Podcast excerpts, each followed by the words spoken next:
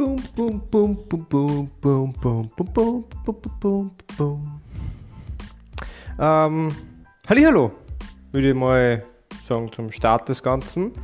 Ich habe heute zwei Themen. Das eine ist sehr tiefgründig, dafür ist das andere ein bisschen lustig und irgendwie auch cool. Das hat jetzt auch nicht unbedingt was mit der guten, positiven Nachricht des Tages zu tun. Aber der finnische Reisepass hat ein Daumenkino integriert. Als Hauptdarsteller in diesem Daumenkino ist ein Elch, weil das das ähm, Staatstier sozusagen dort ist.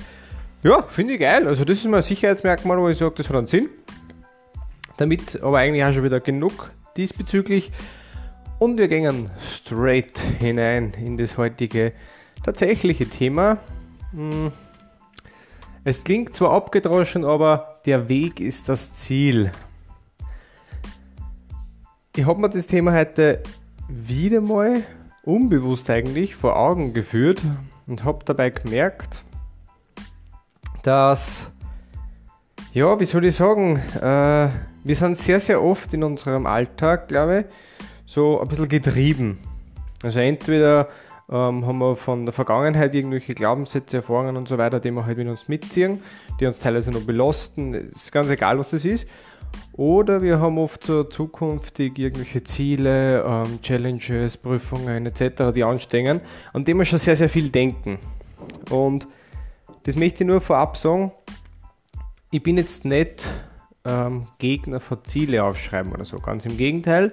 Ich bin der Meinung, es ist schon gut, wenn man gewisse Ziele ähm, sich überlegt und auch die schriftlich festhält, damit man sie irgendwo wieder abrufen kann und schauen kann, ah, okay, wo stehe ich gerade.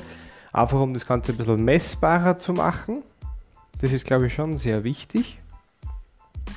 Ich glaube auch, dass man das hilft bei diesen Zielen, die man dann erreichen mag.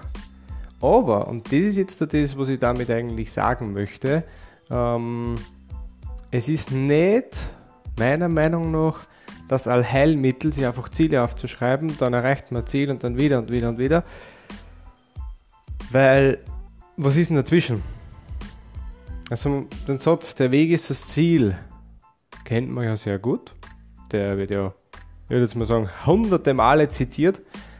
Und ich habe den natürlich auch schon oft, oft gelesen und sehr lange nicht verstanden, bis circa vor eineinhalb Jahren ich gemerkt habe, was vielleicht damit gemeint ist. Zumindest für mich habe ich ihn verstanden. Also ich glaube, das kann man ja unterschiedlich interpretieren. Und ich habe da gemerkt, wenn ich jetzt hergehe und sage, ich arbeite nur auf ein Ziel hin, dann ist das Ziel ja immer in der Zukunft. Es geht ja nicht anders, weil sonst hätte ich es ja schon erreicht. Und das Ziel in der Zukunft, ich bin aber in der Gegenwart. Sprich, habe ich jetzt gerade keinen Spaß dabei, taugt es mir nicht, das ist kacke, ist das sauzach die ganze Zeit, da rede ich jetzt nicht davon, dass mal irgendwo ein schlechterer Tag dabei ist oder sonst irgendwas oder mal eine Herausforderung kommt, mit der man nicht gerechnet hat, sondern wirklich so, das ist durchgehend eigentlich nur Zach. Und dann erreicht man das Ziel.